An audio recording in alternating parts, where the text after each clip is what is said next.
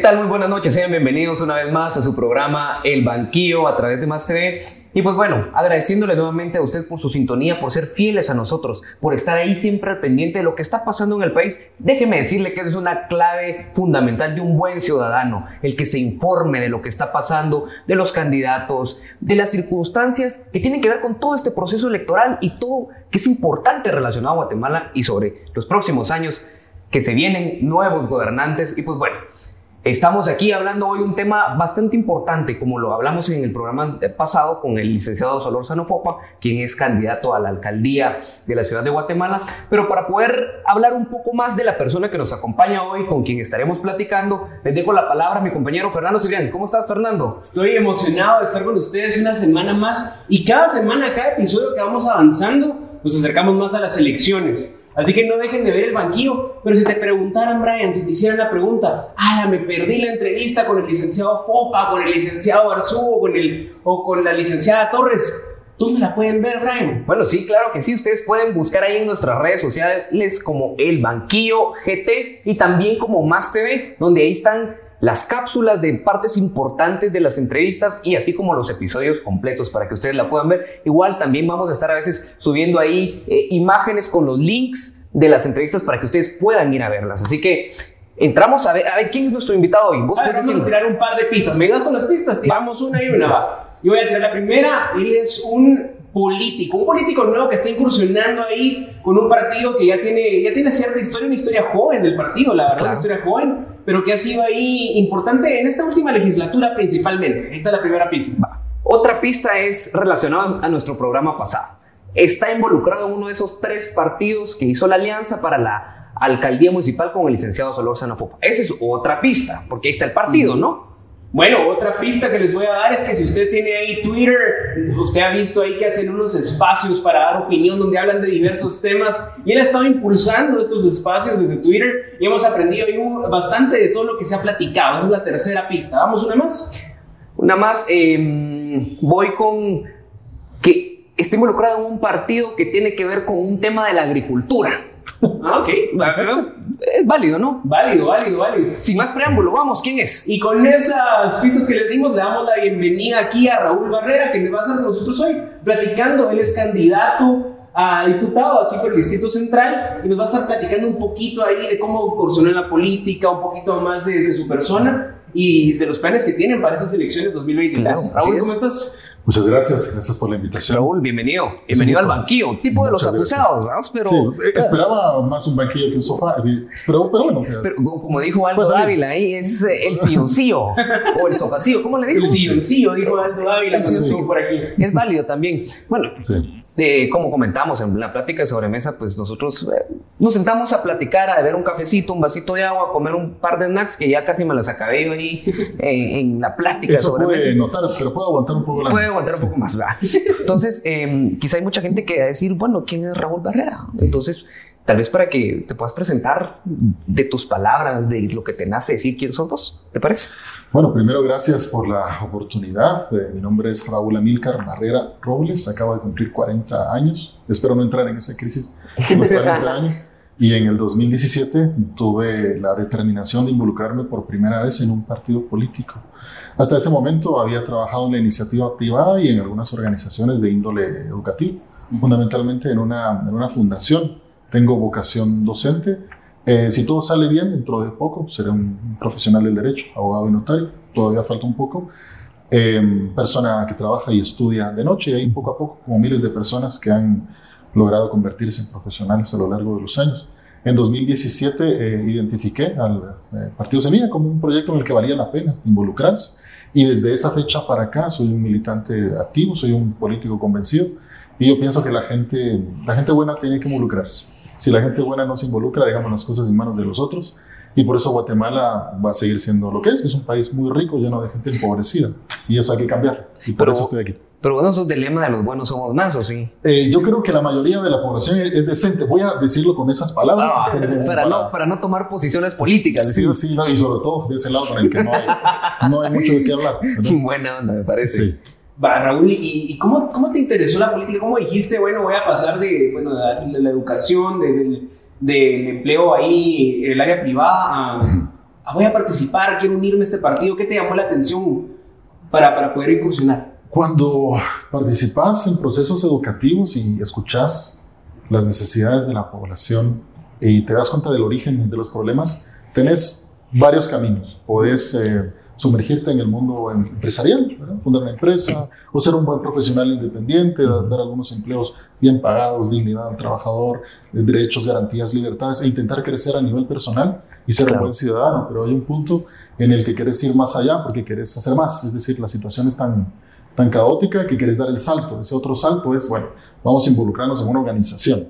Entonces, para hacer incidencia, la defensa de los jóvenes o los empresarios se agremian para la defensa de sus propios intereses del gremio o hacer pronunciamientos políticos en favor de la, de la, de la sociedad en su conjunto, de su gremio en particular. Pero esa asociación, esa asociatividad a nivel privado tiene un límite. Y ese límite es que quienes toman las decisiones son los políticos, son los funcionarios. Y entonces llega un punto en que la frustración te gana porque vos sabes qué es lo que hay que hacer, sabes cuál es el camino, eh, y ves que las personas que están en el ejercicio de algunos puestos públicos, eh, alcaldes, diputados, presidentes, ministros, no toman las decisiones que deberían tomar y lejos de ello utilizan el poder público solo para beneficio estrictamente personal. Eso te genera una gran frustración y aunque las organizaciones de la sociedad civil pueden hacer gran incidencia, eh, reclamos eh, populares muy fuertes, pueden generar presión suficiente como para detener algunas barbaridades en el poder público, no se trata solo de detener lo malo, también hay que impulsar lo bueno. Y las organizaciones no tienen poder de decisión en el poder público. Entonces das ese otro salto que es la participación política, es buscar directamente cargos de elección eh, popular eh, o eh, hacer una carrera en el Poder Judicial, que ese es un, ese es un pasillo muy estrecho para algunas personas que reúnen algunas características. Es, es, es, un, es un camino sumamente angosto, mientras que el de la participación política pues tiene avenidas un poco más anchas, tan anchas que desafortunadamente se puede meter cualquiera y en cada proceso electoral se tiene la oportunidad de distinguirse de los otros. Pero en resumen, eh, la política es el único camino que permite acceder a puestos de decisión. Y como uno se cansa de ver que quienes tienen que decidir no deciden, o lo que deciden es en perjuicio de la gente, eh, uno tiene que dar el salto. Entonces eso me convenció a mí en 2017 y al escuchar en una reunión eh, proselitista de, de, Movimiento Semilla, me gustó lo que escuché, me gustó la sinceridad de las personas con las que estaba conversando y dije, bueno, llegó el momento, hay que dar el salto y me afilié ese mismo día, fue el 1 de octubre de 2017, hace ya seis años. Y tengo seis años de estar en esa organización. Tan grabado como... Primer, sí, tan grabado. Como un matrimonio. Sí, como la fecha de matrimonio de un anillo. Entonces, eh, es el único partido político en el que estoy involucrado y espero poder eh, permanecer en la organización de manera indefinida. Es importante esa permanencia y esa coherencia, porque hay tanta gente que salta de un partido a otro que hay que institucionalizar los proyectos para que tengan sentido en el tiempo. Raúl, seguramente pues el televidente sabe estar cuestionando, pero ¿por qué Movimiento Semilla? ¿Qué tiene Movimiento Semilla que no tienen los demás partidos? ¿O con qué te, te, identificas vos que no te identificas con los otros partidos? Pues eh, cuando el Movimiento Semilla se fundó, creo que había cerca de una veintena de partidos políticos, otros en formación. Ahora van a contender 30 partidos políticos, es un cartón de, lotería. Yo pienso que es un error decir que hay un partido político que es el correcto y todos los demás no, y que todos los demás no sirven. Yo creo que en casi todos los partidos políticos hay gente con algún nivel de, ética respetable que tiene eh, sus razones para estar ahí. Ahora, es un abanico de grises, es una escala, ¿verdad? Donde hay partidos donde la mayoría de la población o, de sus miembros tienen una convicción democrática, tienen ética, tienen códigos de conducta, tienen eh, decencia en su quehacer tanto privado como público. Y hay otros donde la mayoría de sus dirigentes o casi todos sus dirigentes lo que quieren es poder y dinero fácil. En el caso de Semilla, eh, cuando escuché las razones por las que se constituyó y los ideales que, que buscaba y cuando se eh, evocaba, por ejemplo, los ideales truncados de la revolución. Yo lo escuché directamente de uno de los fundadores del partido, Juan Alberto Fuentes Knight. Al escuchar, al escuchar sus palabras, al invocar a eh, la, la, obra inacabada de, de, la revolución, lo que se buscaba, que era un régimen progresivo de derechos, de libertades, y de una transformación que se interrumpió, desafortunadamente, a los 10 años de haber iniciado, eso me convenció de que era un lugar en el que yo podía poner sobre la mesa mis ideas y yo sería escuchado. Entonces, si bien ya habían existido otros proyectos políticos que se fundaron sobre la base de las aspiraciones de, la revolución o de tendencia izquierda o progresista, el movimiento Semilla fue el primero donde además de que me gustó lo que escuché, identifiqué que quienes estaban ahí tenían coherencia en su vida personal, en su vida, en su vida pública y eh, conocía a buena parte de la gente que estaba ahí, entonces dije, bueno, ya son dos elementos coincidentes, hay que intentarlo, ya no tengo que seguir eh, esperando y este es el proyecto en el que vale la pena hacerlo y en los últimos seis años me he sentido muy identificado. Naturalmente ha habido episodios en los que tal vez no todo ha salido bien, no todo ha sido perfecto, pero la intención es consolidar el proyecto y me ha convencido de entre todos los que existen. No quiere decir que no haya otros afines con los que uno guarde alguna relación, eh, algún entendimiento, pero viéndolo integralmente, el, proyecto Semilla es el que más ha llamado mi, el que se ganó tu corazoncito. Exactamente, y el que me convenció de afiliarme, porque ya había conocido otros proyectos, pero ninguno me había convencido de dar el salto de quiero ser parte de. Okay. Cuando vi quiénes integraron Movimiento Semilla, dije, sí, aquí vale la pena, y lo hice, me afilié, tengo seis años, y espero que sean muchos más. Ok, perfecto. Ya eh, a mí me, da una, una duda, una duda con respecto a eso. Ya después de seis años, bueno, tú viviste la candidatura de Tel Maldana en el 2019. Padecimos esa Padecieron esa candidatura. Bueno, por la inscripción y todo. ¿Cómo fue ese proceso para un militante del partido Semilla? Ese proceso de tal vez se emocionaron por tener a la licenciada Aldana, luego pues hubieron ciertas cosas que no la permitieron participar. ¿Cómo lo viviste? Pues Semilla al constituirse apenas en diciembre del año 2018, apenas un mes antes de la convocatoria a elecciones, se enfrentó al apremio del tiempo. Es decir, apenas nos están autorizando nuestra inscripción como partido político, tenemos un mes para organizarnos, para terminar de consolidar las candidaturas y el contexto se dio para tener un, acercamiento con la ex fiscal general y fue una decisión de la dirigencia, obviamente. Se hizo una negociación por la que intentó eh, propiciarse un matrimonio en ese momento, con la idea de que se consolidara en el tiempo. Eh, hubo algunos miembros que se integraron al, partido, que se convencieron, que se sumergieron en la organización. Otros no, nunca se identificaron y, se fueron, porque había una distinción. La gente que venía de Semilla era gente orgánica que tenía una base ideológica, mientras que la gente que venía con la ex fiscal general quizás solo buscaba una eh, oportunidad de sumarse a un proyecto de forma más pragmática, aunque no hubiera mucha identificación ideológica. En el caso de ella, cuando se toma la, decisión de, invitarla, creo que a la mayoría le pareció estratégico. Hay que decir que no todos estuvieron de acuerdo, siempre hay, disensos, pero en términos de la posibilidad que se generaba de unir esas dos fuerzas, lo, vimos como algo útil, como algo necesario, como una gran oportunidad para los que tomaron la decisión. Y para quienes teníamos que ver desde fuera los acontecimientos, nos pareció muy bien. Eh, fue muy eh, consternador cuando nos dejaron sin el binomio presidencial, porque la ley electoral no permite sustituir sobre la marcha a un candidato que se te cae. Y como el binomio presidencial es una unidad jurídica que no se puede disolver, teníamos ahí a un candidato vicepresidencial, Jonathan Mencos, quien por cierto ha sido proclamado como candidato a diputado por lista nacional. Él encabeza. Okay, le hacemos la invitación a que venga aquí también. De Quetzaltenango, eso, ¿no? Eh, no sé si es de Quetzaltenango. Eh, bueno, él recorre todo el país, estuvo durante muchos años al frente de una institución, un tanque de pensamiento de los de los más incidentes en Guatemala. Y entonces él también dio el salto. Él dio, él acaba, bueno, no, no lo acaba de dar porque lo dio en 2019, pero acaba de consolidar el salto que él decidió dar para hacer vida política. Pero en, resumen, eh, teníamos un binomio de, de, una candidata presidencial que tenía un gran reconocimiento público y que representaba un esfuerzo por eh, combatir la, la, corrupción, cuya gestión pudo no haber sido perfecta. Yo creo que es un episodio de la historia que hay que juzgar apropiadamente. Tenemos que entrar en la discusión de los aciertos y de los errores de esa gestión, pero en general eh, representaba la intención de romper un estado de cosas entonces, eh, para nosotros fue muy esperanzador tener una candidatura de ese tipo y del mismo tamaño fue la frustración cuando no le inscriben, cuando le niegan la, la, inscripción, cuando, cuando se monta sobre la marcha un deliberado esfuerzo por eh, literalmente dejarnos sin candidatura. Y eso en términos electorales nos debilita. Porque ustedes saben que en una contienda electoral el candidato presidencial es el que se lleva todos los focos, así como los paneles que tenemos aquí. Y un proyecto, si un candidato presidencial es un proyecto que corre casi que a céfalo y es más difícil llegar a la población y, e intentar convencerla de que sos un proyecto cuando no tenés esa cabeza presidencial. Entonces, esa desventaja fue muy frustrante. Aún así, obtuvimos siete diputaciones de 160 y creo que fue un primer esfuerzo electoral y ojalá en el futuro los éxitos puedan ser más grandes. Y que incluso en el sistema de minorías de Hunt, que es el método de elección que tenemos acá, yo creo que, y me corregirán ustedes, los votos que dan para la presidencia también ayudan a entrar a ciertos diputados, ¿verdad?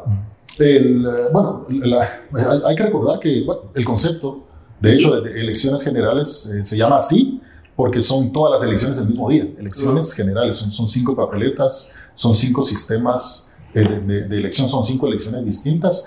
Y en la lista nacional, que estaba pensada precisamente para hacer un caudal proporcional a los votos presidenciales, tenía esa lógica. En algún momento se reformó el sistema y entonces la lista nacional ya es una papeleta separada de la elección presidencial, pero en términos políticos reales es un hecho que una figura presidencial puede atraer un caudal significativo de votos tanto para los diputados distritales o los candidatos a diputados distritales como los, de la lista nacional e igual forma para los candidatos a, a, las alcaldías. Cuando, cuando se está en contienda, los candidatos a las alcaldías eh, están ahí pidiendo, miren que venga el presidenciable aquí a una reunión, porque llama a la prensa, llama a la gente. No es lo mismo que, estén, que él tenga una reunión solito a que lo acompañe el, el, presidenciable. la primera casilla de lista nacional. Entonces, esas figuras eh, atraen bastante y en el caso de una candidatura presidencial, sin duda es determinante para eh, conseguir, para granjearse votos en cada una de las cinco papeletas sometidas a consideración de la gente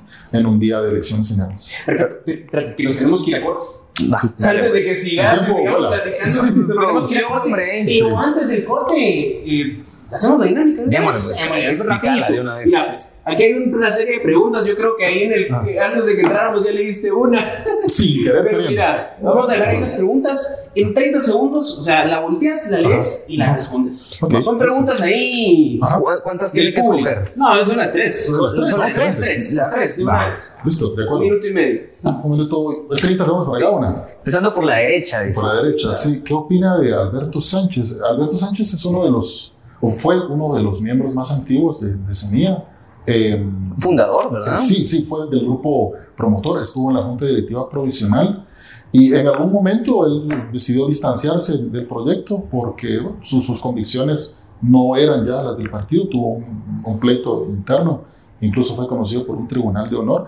De hecho, tuve la oportunidad de estar muy cerca de su despacho durante dos años. Trabajé directamente en su despacho y con ocasión de, esa, de esa separación, pues obviamente los caminos se separan, ¿verdad? Porque él se va de Semilla y yo soy un hombre muy orgánico de Samí, entonces, bueno, muchas gracias por la oportunidad, pero yo sí sigo en el proyecto. Pero sigo aquí, pues gracias. Ya no son, pero ya no son cuates. Eh, ya no hablamos desde su separación hace ya más de un año. Ah, bueno, sí, tío. Bueno, está la otra, pues. ¿Cómo va a financiar su participación política? Pues de momento estoy eh, trabajando de manera independiente y lo que se puede conseguir, una parte se pone a disposición del, del partido, cada uno de nosotros tiene la obligación eh, moral y material de dar un aporte mensual al partido, tanto para su funcionamiento como en términos de campaña. Hay un gran bolsón que también proviene de la deuda electoral, que es el resultado de los votos de la lista nacional. Entonces creo que algo queda para términos de campaña y que en el caso nuestro, como nuestra campaña es verde, digamos, tenemos muy poco, muy poco para material físico y no queremos contaminar las calles, creo que vamos a apostarle fuertemente a las redes sociales y creo que eso es una campaña de bajo costo que nos permite llegar a mucha gente sin invertir grandes sumas de dinero. Y tío, la última. Pues. Vamos a ver por qué aceptar a Andrea Villagrán se ha participado en tres partidos políticos diferentes. El caso de Andrea es muy, muy particular. De hecho, la están entrevistando mucho y me parece necesario. Eh, de hecho, Andrea fue expulsada de los primeros dos partidos con los que participó precisamente por no votar eh, como votaban los, esos partidos políticos. Ella se separaba de los lineamientos de esos partidos que daban instrucción, bueno, vamos a proteger a, a Morales para que no le el antejuicio, ella consideró que había que retirarse. Entonces, cuando ustedes observan su historial de votación, es coherente y está alineado con el de Semilla. Yo creo que eso la hace una, una eh, militante natural del, partido. Entiendo que el, el, partido todos la expulsa, ninguna posibilidad de reelección, y ahí se postula otra vez por otro partido político que también la expulsa y entiendo de hecho que antes de tomar posesión porque lo, lo, ha, lo ha contado ahí un par de veces, los eh, diputados asumen el 14 de enero del año 2020. El día 13 de enero, un día antes de que asuma el cargo, la expulsan del partido porque se dan cuenta de que no cuentan con ella para la agenda pues, colusoria con el, con el gobierno y ella, tanto en la legislatura anterior como en esta, ha sido muy coherente dentro de su vocación. Entonces, más allá de esas identificaciones que ella tendrá la oportunidad de, de, explicar en primer término por qué encontró espacios ahí, porque son explicaciones que ella tiene que decir, en términos de su desempeño legislativo exclusivamente, no se distingue de cómo ha votado Samuel Pérez, de cómo ha votado Román Castellanos, de cómo ha votado Bernardo Arevalo. Es como si fuera naturalmente una diputada de semilla. Entonces, dentro de su desempeño legislativo no hay distinción. Ahora, lo de sus antecedentes, bueno, ella tendrá las respuestas más específicas para, para decir por qué estuvo Claro. antes en otros dos. Perfecto. ¿verdad? Y vamos a tener Sí. antes de que a casa que le vamos Sí, a hacer preguntas. tráiganla. Si ustedes tienen alguna pregunta para la diputada, la pueden Claro, enviar. una vez le envíe. Sí. Entonces, en lo que nos vamos a corte, síganos en nuestras redes sociales, el Banquillo GT. Regresamos en breve aquí en Más 3 en el Banquillo.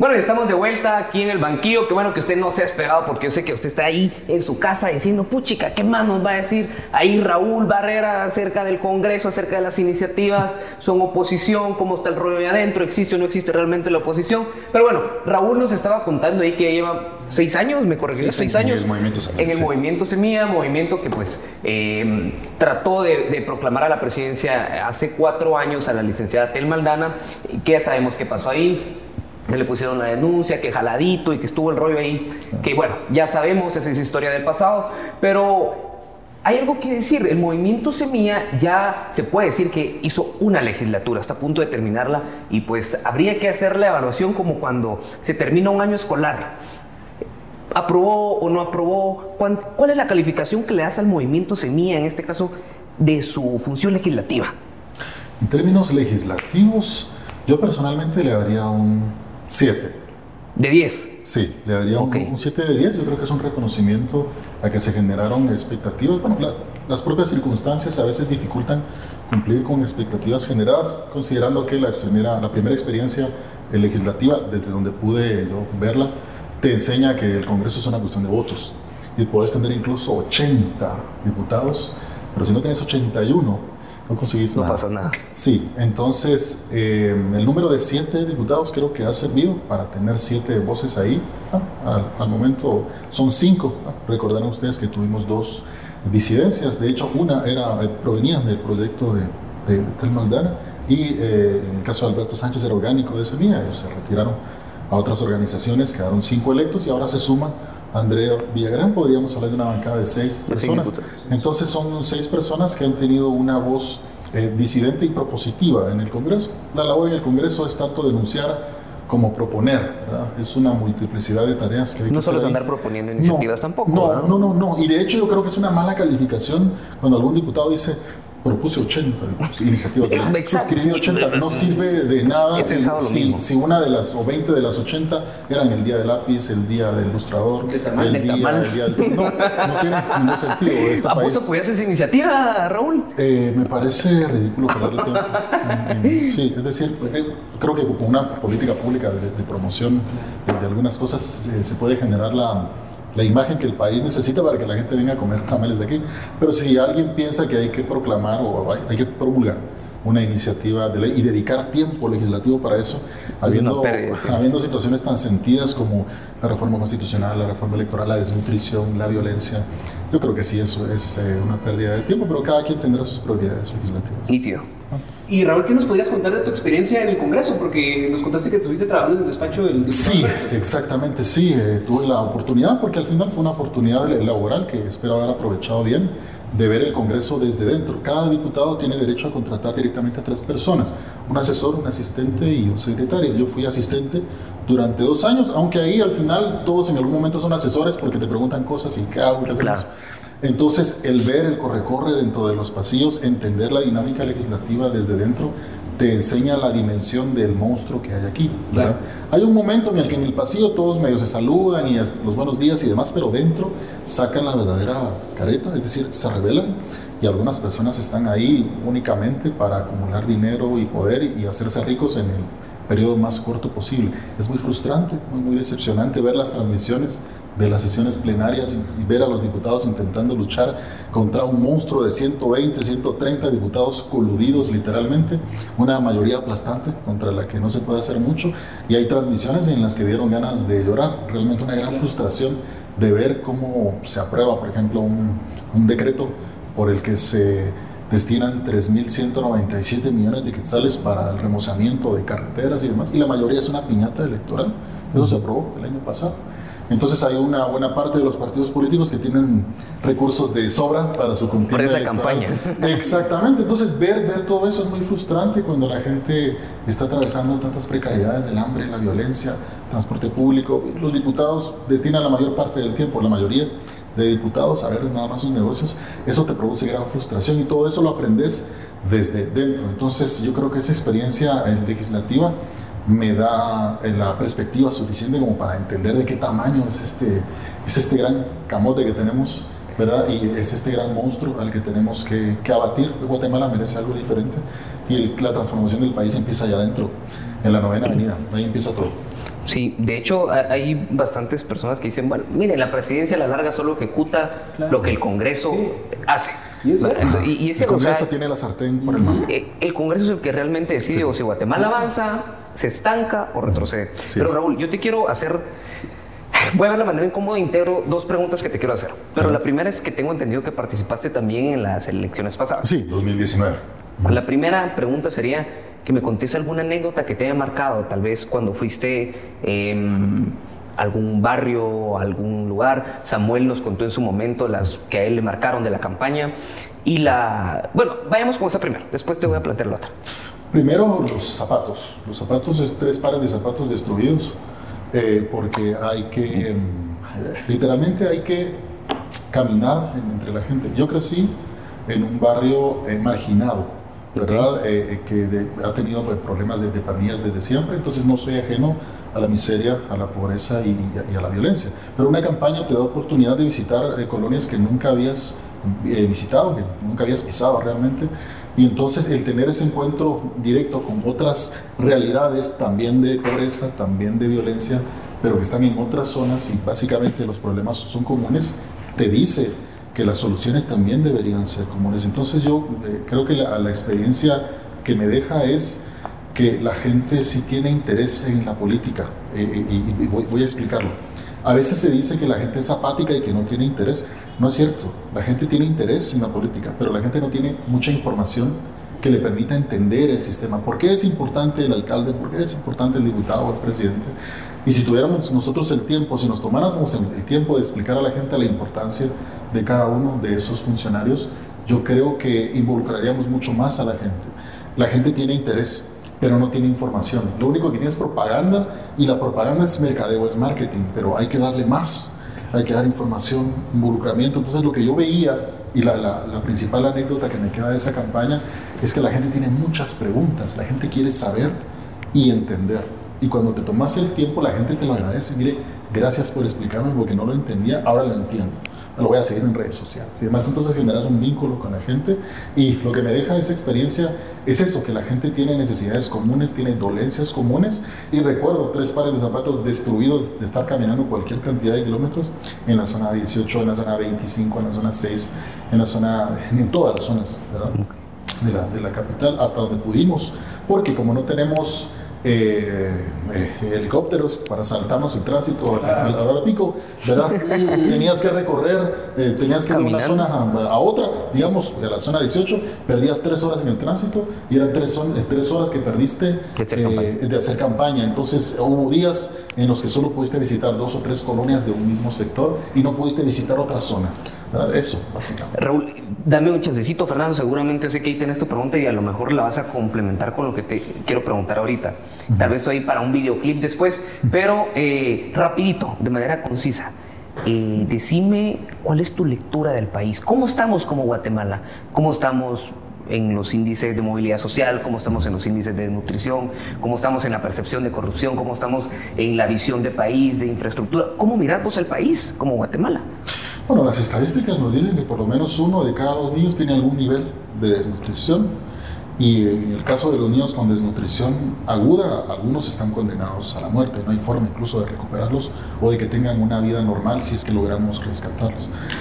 Eh, la corrupción es un monstruo, de verdad. Eh, el presupuesto del Estado ha crecido naturalmente, ¿verdad? Eh, con, con cada año y la mayor parte de ese presupuesto se destina a funcionamiento y el que en teoría se invierte termina muchas veces en los bolsillos de los mismos diputados o funcionarios que procuran que las compras sean en favor de sus propias empresas. Entonces hay un enorme desperdicio de recursos donde el aparato del Estado no está sirviendo para darle a la gente servicios de calidad. Lo que veo es mucha desesperación, gente que está dejando la vida en el tránsito, gente que tiene que despertar a las 3 de la mañana para llegar temprano a trabajar y regresa a las 10 de la noche solo a dormirse porque tiene que volver a despertar a las 3 de la mañana, ¿verdad?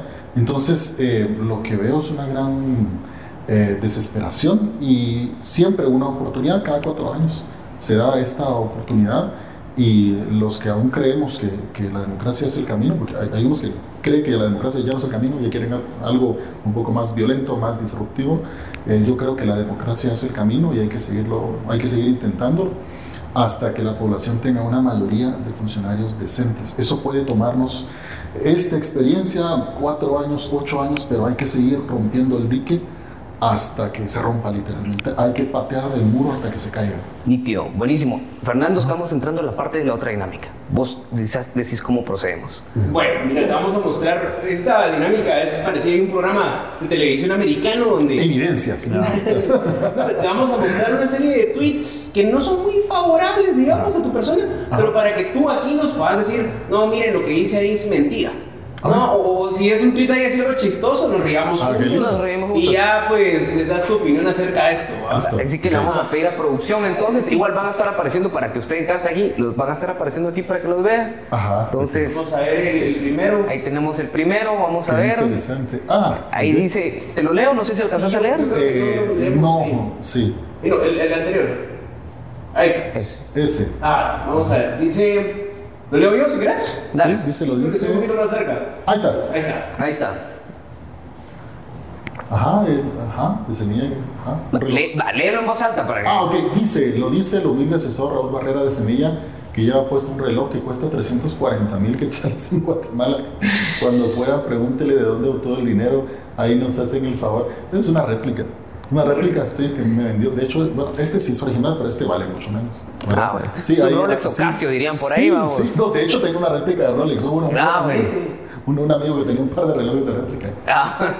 A precio de quemazón, como, como 500 quetzales cada uno. Ah, bueno. Sí. Ok, entonces ya aclaramos esa parte. Se ven muy bien. Ya aclaramos esa parte. Se ven muy bien. Están, chileros. Nos vamos a pasar el contacto después. Sí. ¿Qué dice este tweet, pues?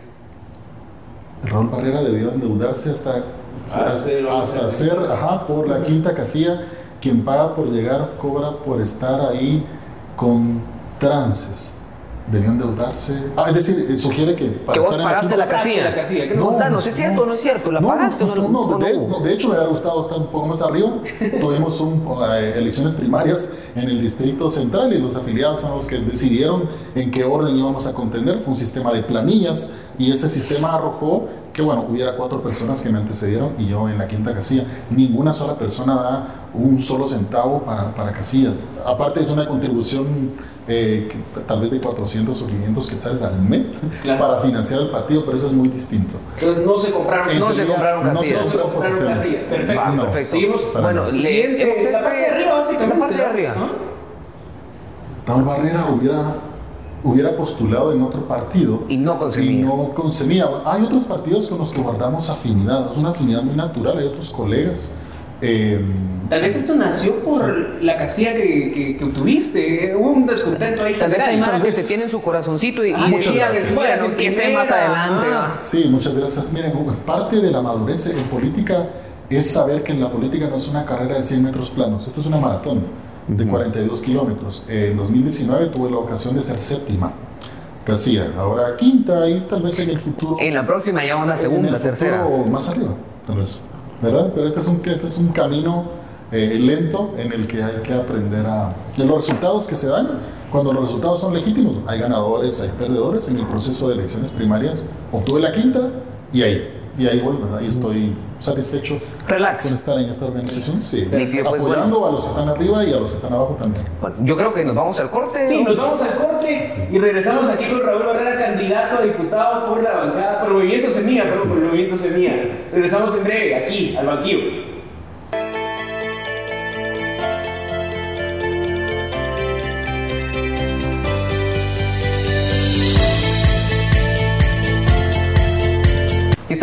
Acá en el banquillo, entrando a la parte final de la entrevista. No se ha sentido el tiempo No para nada, hemos hablado de todo un poco. No. Estamos para recordarle y por aquellos de que se hayan unido hasta ahorita y digan, bueno, por lo menos no me pierdo el último, la última parte de la entrevista. Estamos aquí con Raúl Barrera, integrante del partido Movimiento Semilla. Fue candidato a diputado en las elecciones pasadas y ahora está buscando una curul en el Congreso de la República. Hemos hablado de todo un poco, ha hablado de, eh, del partido Semilla, de los ideales con los que él se siente fin, eh, qué ha hecho la bancada Semilla también un poco adentro del Congreso de la República. Y pues bueno, estamos hablando en sobremesa. ¿Qué, qué vamos a hablar ahorita, Fernando? Bueno, ahorita vamos a hablar un poquito de las redes sociales porque Raúl se ha dado a conocer ahí con los Twitter Spaces, ¿verdad? Es un Twitter, vamos. Es un Twitter, es un Twitter. Para las personas que tienen ahí Twitter, se han metido a escuchar ahí eh, que parecen como podcasts, ¿va? Donde la gente va opinando. Incluso ahora se pueden hasta guardar, creo yo. Sí, se pueden guardar y luego descargar. Ajá. Perfecto, pero antes, Raúl, a mí me surgió una, una duda. Ajá. Es, o sea, sos tú una persona, porque estamos platicando en la sobremesa que te presentaste un poquito más a la derecha, después te moviste un poquito más para el centro, y hay personas que dicen de que el partido Semilla es de izquierda o derecha, hay centros, ayer bueno, la semana pasada platicábamos eso con el licenciado Fopa. Tú- Y yo soy de los que digo que Semilla es de izquierda, por y yo soy de ejemplo. los que digo que, que tal vez es como más un centro. Aquel es de derecha, dice Semilla. Ah, Yo digo ok. que es de centro. Vamos. Pero Raúl Barrera, ¿con qué se identifica más? Yo soy una persona de izquierda, progresista, democrática. Ajá, yo pienso en el... ¿Y qué significa eso? Dirá la gente. ¿Y- Sí, ¿Y eso con sí, qué se come? eso- A decir, eso- eso con qué se come, bueno, son categorías que vienen desde la Revolución Francesa. Recordarán ustedes que cuando se da ese enorme movimiento de ruptura, porque la gente se estaba muriendo de hambre mientras la monarquía comía pasteles todo el tiempo, ¿verdad?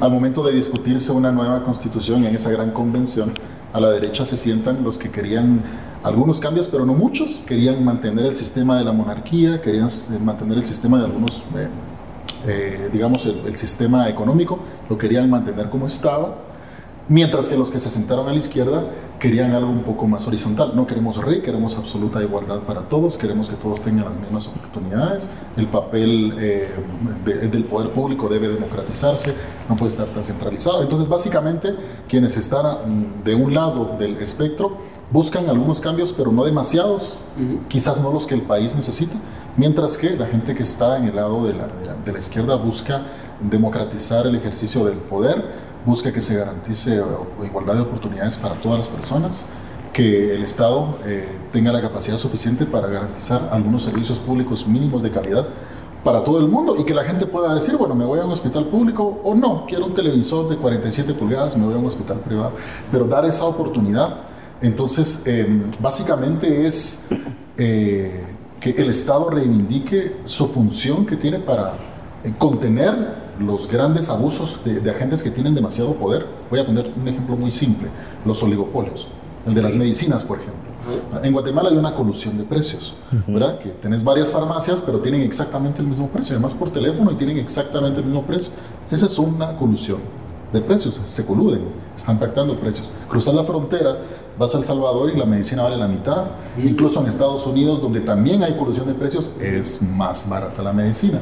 Entonces la propia constitución ordena que deben, eh, debe impedirse la concentración de algunos sectores en la economía en pocos actores que, que tiendan a absorberla. Dice el, artículo 113 de la Constitución. Hay que romper con los monopolios para garantizar la libertad de mercado. Entonces, una persona como yo, de izquierda democrática, cree que a través de la vía del diálogo democrática deben fomentarse las libertades básicas de absolutamente todas las personas, pero que esas libertades no lesionen los derechos mínimos de la población. Porque alguien puede decir, bueno, yo en el ejercicio de mi libertad me voy a coludir con el único otro proveedor de, de- de medicina y mira, fíjate que la medicina en El Salvador vale 50, pero pongámonos con padre hablado, vendamos la 100 en Guatemala, perfecto. Estoy, es- 500, ajá. una vez, ¿no? estoy utilizando mi libertad económica para lesionar los derechos de la población. Entonces, lo que la izquierda busca es evitar que este ejercicio de la, de la libertad lesione los intereses de la población para garantizar libertades objetivas y plenas para todos. De eso se trata básicamente ser de izquierda. O sea que tú sos no tanto como Ortega Maduro, sino más como Boric Petro. De hecho, no creo que Ortega sea una persona de izquierda, honestamente. Lo que él es, es, es, es totalitario. Es, totalitario. Es, una persona que, que, retiene el poder desde hace muchísimo tiempo. Es una dictadura lo que se está viviendo allá. Y él juega, digamos, con, con, con, con tener controles económicos que le permiten algún nivel de bienestar en la población. Y por eso la insatisfacción solo es política y no económica. Porque si vas allá, hay menos gente con hambre, hay menos gente en miseria, menos eh, gente en condición de calle, es decir, menos gente, en la, menos personas en, en, la indigencia. Pero si hablas de las libertades eh, políticas, no las tenés. ¿Y Querés buscar un cargo de elección popular y a la cárcel. Entonces es un, las iglesias, es un dictador. Y así como un régimen como Cuba, que es comunista, una izquierda extrema, eh, y donde la miseria es perpetuada casi por toda la población, ¿cuál es tu opinión respecto a ese tipo de gobierno, si se le podría llamar de esa manera? Yo pienso que mucha gente en Cuba desearía tener libertades políticas que no tiene. Y si, si, a una persona, perdón. Listo. Agüita. Agüita. Agüita. Sí, sí. Estaban picantes. Estaban picantes. Sí. Al, hablar de izquierda pasó, ya viste, solo hablo de izquierda, y ya. Sí, sí, si a una persona en el exterior se le permite emitir una opinión sobre Cuba, yo emito la mía, y yo como extranjero querría o vería que la gente dentro quiere libertades políticas que no tiene. Entonces allá eh, los servicios públicos que te garantizan una igualdad desde la fuerza del Estado tienen un enorme costo y el enorme costo es no tener libertades políticas.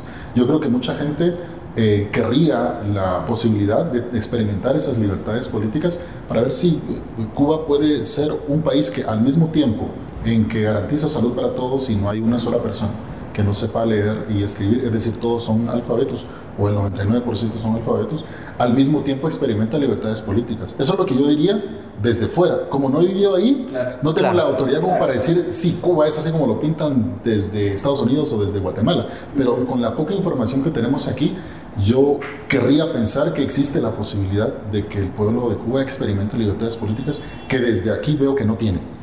O sea, que tú sos más como Petro, que se reúne ahí con Uribe, pero que quiere ciertos cambios para su país también. O sea, que está como, que, quiere como un diálogo. Eh, sí, un diálogo y una mejoría para su pueblo. Sí, bueno, más que, eh, bueno, es decir, el diálogo es el medio, pero el objetivo es garantizar derechos, libertades y algún nivel de bienestar para toda la población en un, en un marco donde la gente pueda hablar libremente, pensar, pensar libremente, participar libremente. Y esto tiene implicaciones tanto políticas de cuántos derechos y libertades tenés y en términos de servicios públicos. Y si comenzamos a hablar del estado de bienestar, tendríamos que saltar de Cuba a Noruega, ¿verdad? A Finlandia, a Dinamarca, creo, no, no sé si el tiempo da, pero eh, la visión que yo tengo como político es básicamente un estado que tenga la capacidad para garantizar condiciones que le permitan a cualquier persona buscar su propia felicidad y donde todos tengan la oportunidad de, de, saltar a esa pista de tartán y de correr, correr el, camino de la vida. Si algunos quieren avanzar 100 metros, 100 metros. Si otros quieren avanzar 400 metros, 400 metros. Si otros quieren la maratón de 42 kilómetros, perfecto. Pero que todos tengan zapatos tenis. y en este país hay gente descalza. Y ese es, el problema. gente que empieza a 400 metros antes de la línea de inicio. Exactamente, entonces hay que darle zapatos tenis a todo el mundo y esos zapatos tenis son salud, educación, transporte derechos, público. transporte público y que cada, que cada quien decida cuánto quiere avanzar, si quiere tener un carrito, si quiere tener tres carros Mercedes, BMW y Audi o un Toyota. Que un la Twingo también, vamos. Un Twingo, ¿verdad? O un Casio. Un Casio. O réplicas de Rolex, en mi caso. O réplicas de Rolex. ¿Verdad? Entonces de eso se trata, un Estado que te garantice esas condiciones y eso me identifica como un hombre de izquierda democrática. Y concluyo brevemente con esto. Aparte está la izquierda revolucionaria, que la izquierda revolucionaria busca más o menos los mismos fines, pero por otros medios. Es decir, vamos a alzarnos para destronar el poder porque por la vía democrática no se ha podido. Claro. Que fue de hecho lo que se hizo en el 44, que fue la vía revolucionaria porque era la única que existía. Ahora tenemos la vía democrática que con todo lo trastocada que está, yo creo que es el camino y por eso me describo como un hombre de izquierda democrática y progresista porque creo que los cambios deben ser escalonados para que la, la propia población vaya aprendiendo de ellos y los vaya validando conforme se identifica con ellos. Porque si son muy abruptos, puedes generar un choque que hace, que, que, pone en riesgo los propios proyectos políticos. Por eso es... Como lo que pasó en Chile con la Constitución, por ejemplo. La Constituyente, que sí, que por ser, digamos, demasiado distinto a lo que existía, la condenaron al fracaso, incluyeron cosas que para mi gusto no tenían que estar en un nivel constitucional. Entonces, digamos que esa falta de estrategia hizo fracasar el proyecto de nueva constitución en Chile. Y yo creo que tenemos que ser estratégicos y en esa estrategia la progresividad me parece una medida inteligente. Raúl, estamos entrando ya a la parte final del programa, ya producción nos sacó ahí como el semáforo. Vamos la tarjeta amarilla nos sacó. La tarjeta amarilla de que el color amarillo de que ya estamos por sacarle la roja. Estamos a punto de entrar en una dinámica que ya Fernando le va a explicar, pero de manera muy sucinta. De llegar al Congreso de la República y de integrar la bancada semilla, o en caso que no se llegue, pero sí una representación de la bancada semilla, eh, muchas veces a la oposición se le dice, pero es que ustedes solo critican y ustedes no proponen nada, y así entonces, eh, de manera sucinta, ¿qué haría el movimiento semilla ahora? O la bancada semilla, mejor dicho. Distinto. Bueno, mira, el eh, proyecto de agenda legislativa todavía no está pulido, porque de hecho incluso no se puede decir exactamente qué harías, porque el decir exactamente qué harías es parte del concepto propaganda y la propaganda solo es no se puede todavía a partir del 27 de marzo. Entonces ahorita ya hay un plan de gobierno que creo que está en un 98% terminado, pero incluso si estuviera ya terminado no podrías divulgarlo porque el tribunal te saca la guadaña y no te inscribe porque usted estuvo haciendo propaganda. La sí. roja. Tipo Neto Brand y Roberto Arzúa. Exactamente. Lo, lo, que, aunque Roberto Arzúa igual no permite el Ya Neto Brand ya tiene sus credenciales. Sí, ya tiene credenciales. Entonces, lo que puedes hacer es hablar de las grandes visiones generales que tiene el movimiento Semilla y básicamente tiene, tiene varios principios, economía humana, respeto por la eh, naturaleza, eh, equidad, la mayoría alternativa, la democracia es decir, involucrar a la población para que participe de las decisiones de su propio eh, destino. Eh, yo creo que el movimiento Semilla lo que tiene que ofrecer es eh, mucho de lo que ha ofrecido hasta ahora, que es decencia, es coherencia entre lo que piensa y lo que dice. Creo que se puede hacer mucho más en la, en la acción, se puede proyectar bastante mejor porque se generaron algunas expectativas en 2019 que las propias circunstancias te, te enseñaron que no era tan fácil decir vamos a aprobar esta serie de iniciativas de ley cuando realmente te, hicieron falta 70 votos para llegar a esos 81. Yo creo que lo que el movimiento Semilla tiene que hacer es seguir denunciando la, corrupción que identifica y al mismo tiempo ser más propositivo con algunas cosas en particular. Yo creo que el espacio da para que quienes tengan la oportunidad de ocupar cargos de elección popular, quienes se conviertan en funcionarios con ocasión de este proceso 2023, deben aprovechar esos espacios, no se puede desperdiciar ni un solo día.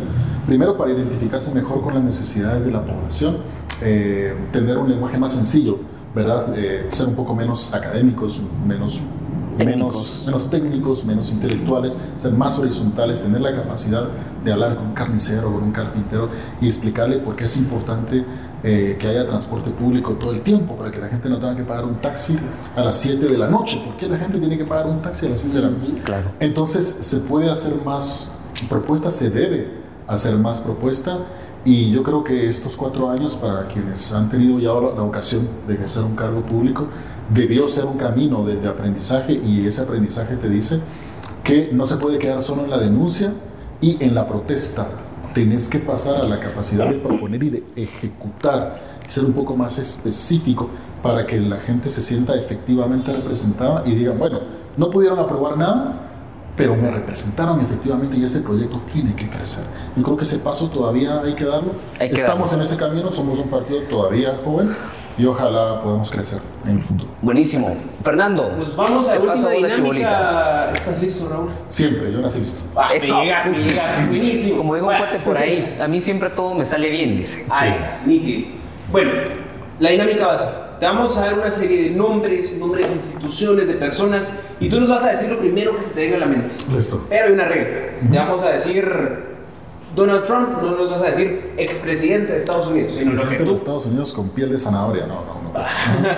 ah, lo que tú consideres de esa persona, si la piel de zanahoria tú lo consideras, perfecto. claro. Vale, entonces comenzamos. Sí. Empiezo yo con Movimiento Semilla. Un proyecto político de gran esperanza y progresista. Ok, vamos con Congreso de la República. El origen de los problemas de este país. Samuel Pérez un líder nato, joven y con un gran futuro político, si mantiene la brújula que tiene hasta ahora. Vamos con Alan Rodríguez. Un déspota, una persona sin ética, un oportunista y una persona profundamente desagradable. y Shirley eso que estudié con él en la escuela de gobierno. Ok. Sí, Ok. con Shirley. eh, él Shirley. también es eh, Compañeritos de, de tres clase. cuartos de, de- de- de Alan eh, Rodríguez. Es, es muy decepcionante la, la manera en que administra el, el Congreso y para nada fomenta la, la democracia. Al contrario, están subidos en un ladrillo, están mareados y cuando se caigan el golpe va a ser muy duro porque el poder es efímero. Bueno, vamos con una relacionada ahí, Javier Gramajo. Te hemos visto tuitear acerca de él. Ah, Uno. sí. Un charlatán. Un charlatán. Va, siguiendo en esa misma línea de alcaldes, te pregunto por Neto Brand. ¿Qué te parece Neto Brand? Un charlatán más grande. Más grande que Javier Gramajo. Sí. Bueno, vamos con uno más grande, Quiñones. Eh, Quiñones, espejitos, maquillaje y humo. Ok. Hablamos del alcalde de la ciudad, ¿verdad? Sí, Exactamente, sí. Bueno, Álvaro Zuirigoyen. Privatizador. Y Roberto Razú. ¿Cómo lo miras? Un charlatán también. Sí, en esa misma línea. Sebastián Arzú, que ahora lanzó su candidatura ahí para la alcaldía, le enviamos un saludo. ¿Qué te parece? Y con armas. Sí. Tipo Call of Duty, vamos. Sí, tiene el derecho de incursionar. Sería catastrófico que un solo apellido bastara para convencer a la gente que alguien tiene el derecho de ocupar ese cargo. Eh, que se dé a conocer y que crezca y que ojalá se separe del linaje que trae. Si se separa del linaje que trae, creo que le puede servir a la población. Si no se separa de ese linaje, es una carga más Bueno, eh, Alejandro Yamate. despreciable, déspota. Bueno, te pregunto yo entonces por Miguel Martínez. Miguelito para los cuates. Y el Martínez es eh, el presidente Yamatei perdió la cabeza ahí.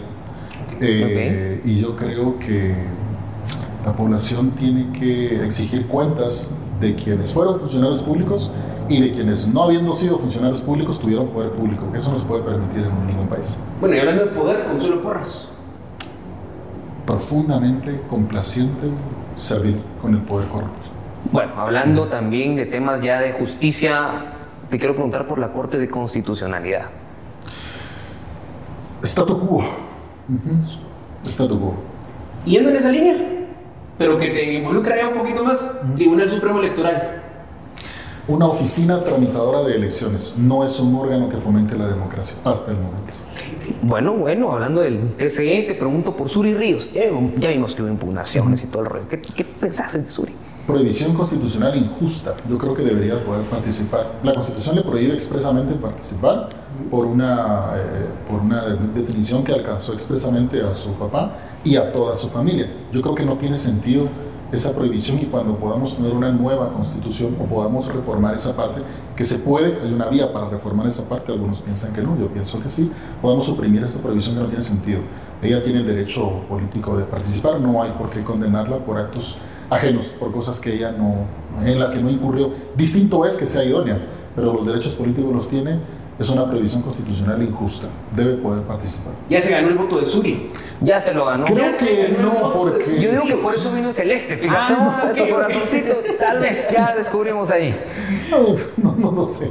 Bueno, yo, yo, yo creo en, el- en la coherencia eh, política. Entonces, lo- los partidos políticos, pues, de- dentro de la vida de los partidos políticos hay un concepto que es el partido atrapalo todo, que quiere quedar bien con todo el mundo, con la izquierda, con la derecha. Esos partidos no tienen entidad, no tienen sustancia. Yo creo que el, el sistema político necesita eh, con- eh, proyectos políticos coherentes que tengan una orientación plenamente definida y si hay personas de otro aspecto político que se sienten identificados, quiere decir que hiciste bien tu labor comunicacional y atrajiste a la gente de ese aspecto y ensanchaste tu, tu, tu segmento de representación. Pero si querés quedar bien con votantes de la izquierda y si estás buscando los votantes de Suri a cualquier costo, no tenés coherencia política, porque creo que mi discurso no es el que un votante de Suri buscaría. Eh, ahora, si alguien se creyó votante de Suri y me escucha y dice, bueno, no me identifico bien con él. Ya no jalamos entonces- a Raúl, van a decir. entonces tal vez no era originalmente un votante de ese lado, ¿verdad? Y Bueno. la, gente tiene que descubrir, la gente tiene que descubrir cuál es su espectro. Vamos con. Ya vamos terminando. Ya vamos terminando. Sandra Torres. Hacedora de presidentes. Asegurar. Asegurar al presidente. Sí. Bueno, eh, estamos entrando a los últimos. Jimmy Morales.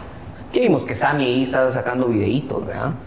un lamentable accidente político en este país. Nos vamos con Ciudad de Guatemala. Caos, un agujero en el que no se puede vivir.